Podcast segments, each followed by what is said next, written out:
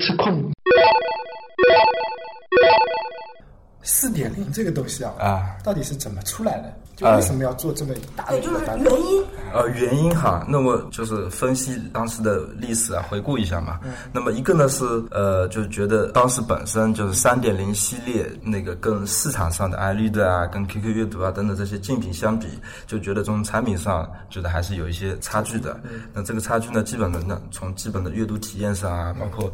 交互设计上啊等等那个架构设计上啊，都还是有一些呃差距。那么所以说，那也结合着新部门的那成立嘛，那么所以领导也觉得是想做一次比较大的一次改动，所以呢，就是那个有了那四点零的那么一个初步的想法。但是当时呢，就是像领导跟我们提的时候，其实也没有定好，就刚开始是处于头脑风暴嘛啊，一月份的时候，呃，第一轮也没有就是太好的那个明确的这种方向啊，一直到后来到了二月份啊，才逐渐的提炼出来。啊，我们去再回顾一下，其实第一轮讨论的时候，就一月份哈，包括二月初讨论的时候，那时候其实我们收集过来需求啊，其实还是会会有很多啊，也会很发散。其实当时是很发散，没有提炼出一个中心出来，就是四点零当时的这个东西到底是想解决什么问题？对当时是其实没没有，对对其实也是有点影响后来就是有有点曲折、有点波动的这个东西。因为像你们刚才说大的版本有哪些过程，那么从时间上来说，从一月份到九月份，九个月基本上，对这么多人公司投入这么多，其实相对来说那个还是有点那个什么的。我是在想，就是当时我们定这个需求啊，嗯我一直是你也知道，我在其中这属于反对派意见。哎，我我明白。呃，我觉得是改太多，啊就是对对对就是大刀阔斧的改太多，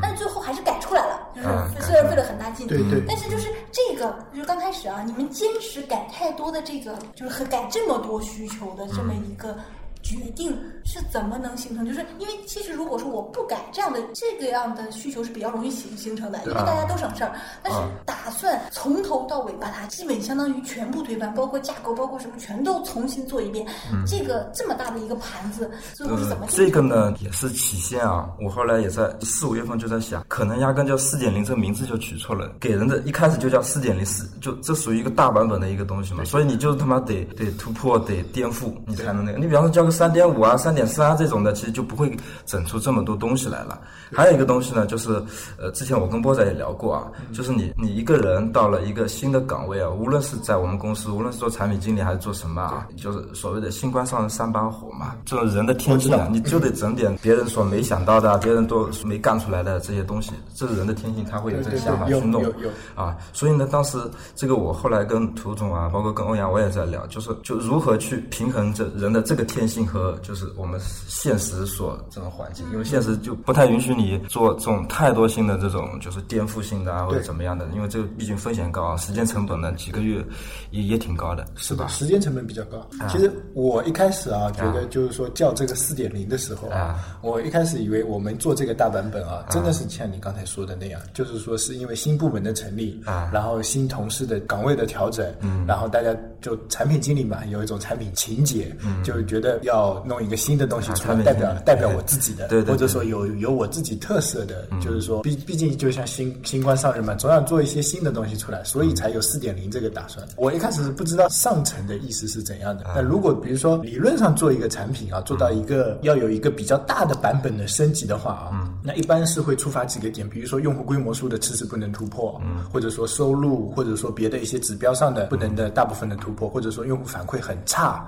哎，这个时候才会去做一些颠覆性的那个大版本的那个升级嘛。嗯，那当然也有说是产品经理，我们呃一开始的那几期也聊过，就是产品经理更迭了，也会做些大版本的那个改动嘛。但确实大版本改动很痛苦啊。啊，是很痛苦。但是，而且现在有改出风险来的过还是有一些。嗯程啊，发现其实产品经理变成一个需求收集者，这个东西做出来的时候，并不完全是产品自己、产品经理自己原有的想法，嗯，就是因为需求太多了，就是对对对。每一个点上都有 N 多人的需求，而不不不光是你数量级上的，然后而且还有有的时候会有选择上的一个冲突嘛，嗯，对，这些东西我同时在一个版本里爆发，我其实我觉得这个呃，风险很大这是属于风险最高的一一个种情况。不光是风险高，而且它是完成度也很难。嗯就是你如果你小版本改改，我很容易就百分之百完成了。对，有可能就是你百完完成百分之七十的时候，发现哎呀不行，我们还得加别的东西。这个我觉得这个其实是很难的。最后能推进去，能放出去，而且这个版本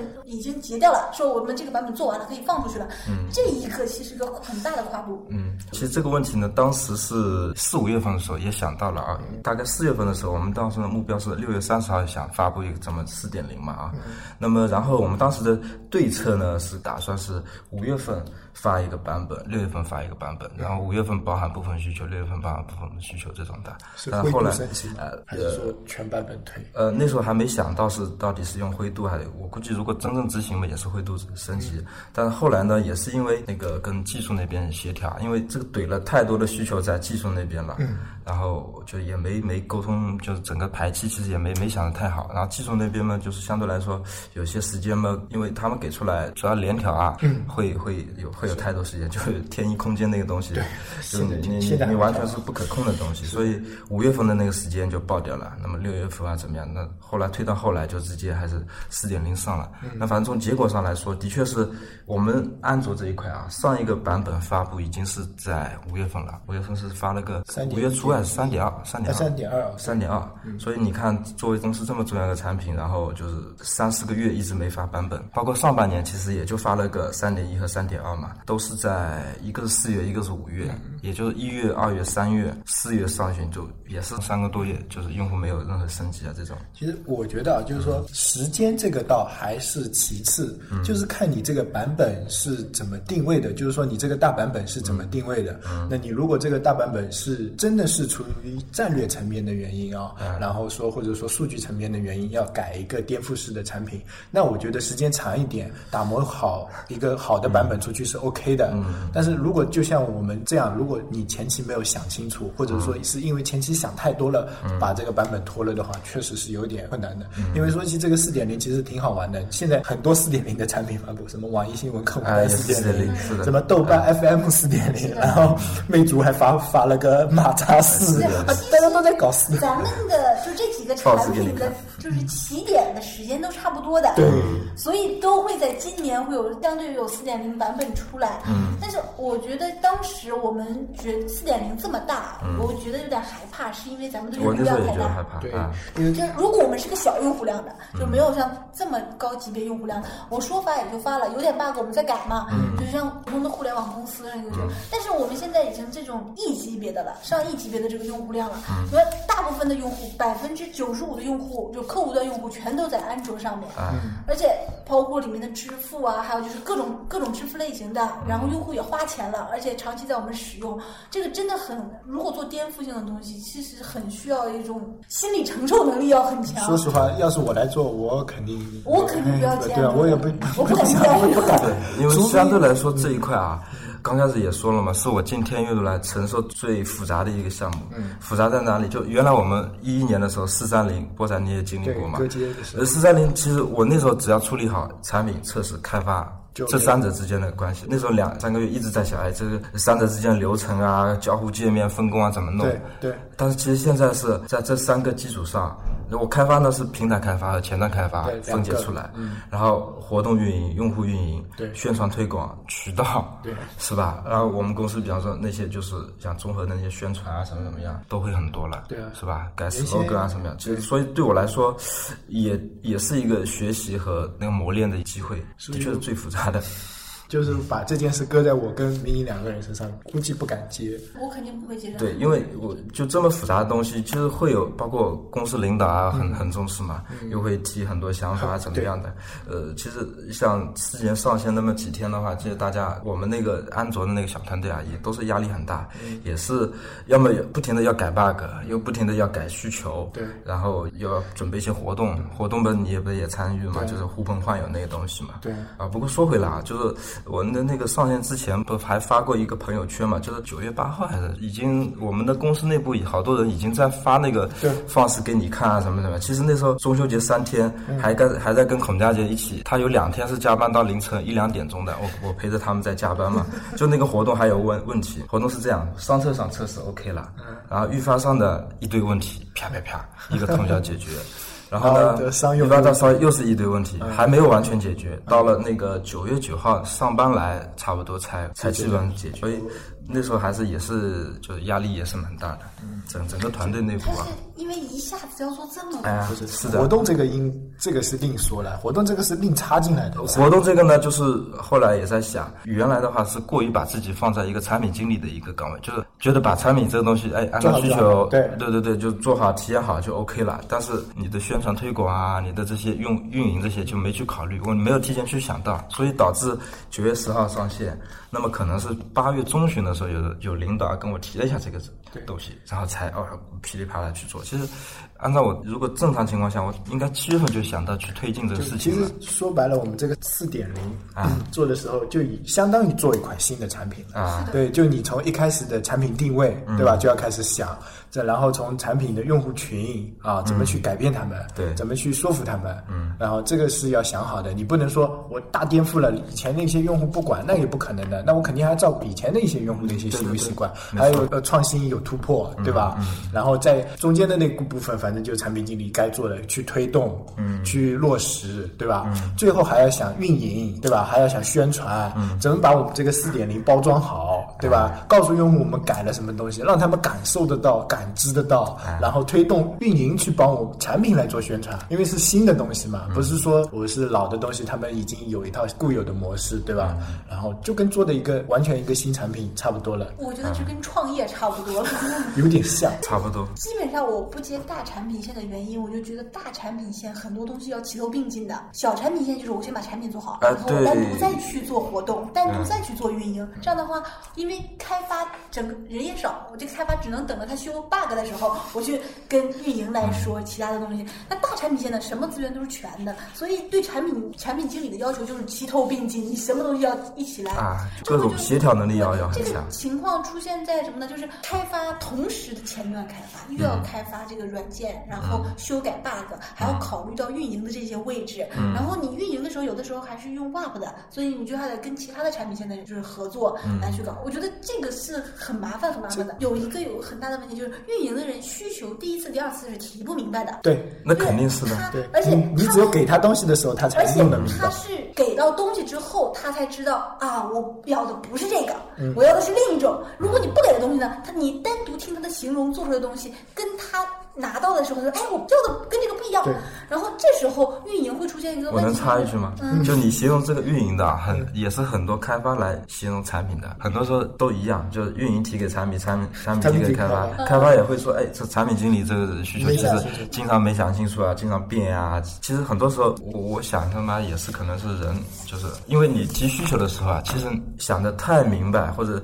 不会太负责任，对，或者就是想不全，对啊，因为他觉得，哎，我只要提提需求提了就你，后面就应该是你你去弄了嘛，是吧？对产品经理有时候也会有这种心理，所以呢，就只要觉得原型稍微画一下，弄有可能那么这原型压根就走不通的，嗯流程压根走不通的，你也会给出去，然后又被开发怎么怎么 PK 啊弄啊，嗯这个我觉得也是，我不知道是咱们公司的 特有情况呢，还是说我觉得这个人本身就有这种心理，每个互联网产品公司应该都会，应该说每个公司都会会有啊因为上次我去也是人的这种心理对我上次去培训的时候，就是说我们把我们现实碰到的这些问题问那些啊。就是知名的那些 BTA 公司啊，就是 BAT 啊公司。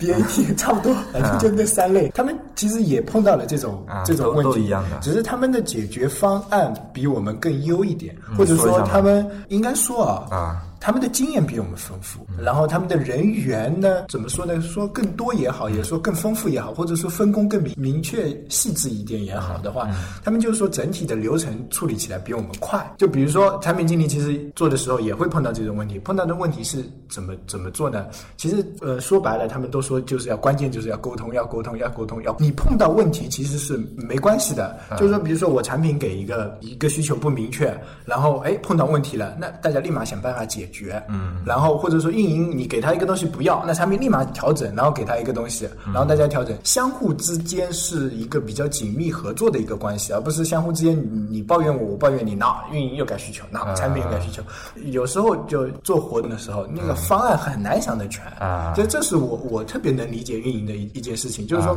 你运营拿出来的活动方案，他们自己讨论定稿了，到我们产品这边，我们有可能把它完全那个东西完全推翻，他也觉得很郁闷，为什么你们么会会推翻我们这个这个这个想法？但是那从用运营的自己角度来说，他可能只考考虑到自己的那些指标问题，嗯，对吧？但是产他是考虑自己的。呃，指标问题，但我们要考虑用户的感受、用户的体验问题，对不对？怎么明确的对，要考要而而且要跟我们看产品契不契合的这种东西，有些东西跟我们产品不契合，你为什么非要做这些活动就没必要了嘛，对吧？那我们会把它的方案进行一部分修改开，但是这个改的过程中，他原先想好的一套逻辑肯定就已经不对了，那就逻辑要重新开始想，就活动规则要重新开始想。那想着想着想着，就肯定你我老是我最近老是说一句话，就是说想的多你就做的少。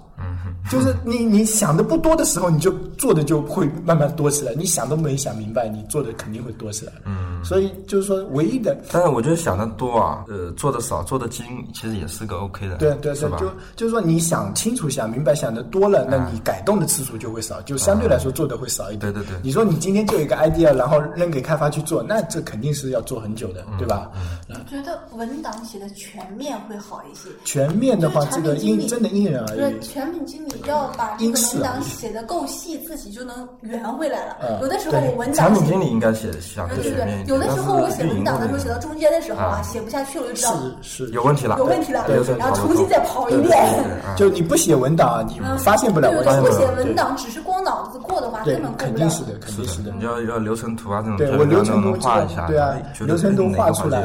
然后那种原型那种原型画出来，然后你写需求规格说明书的时候，你点这个去哪里，点那个去哪里，就你写的时候发现，哎，怎么返回没有设计进去？这很正常的，这个？对，就是那个架构图的时候，设计设计之后写完架构图写列表，嗯列表写写之后，哎，这个功能好像上面架构图没写，然后再回去改架构图。这样的话，没有一个文档，其实很难发现自己到底思维漏洞在哪里。对呃，我所以我再分享一个嘛，就是原来四点零这一块的话，我们原来的产品需求文档啊，呃，都只是一个纯原型的一个东西，这也导致了其实后面有一些需求啊，开发出来的跟原来设想的有一些差异的。对那这个也是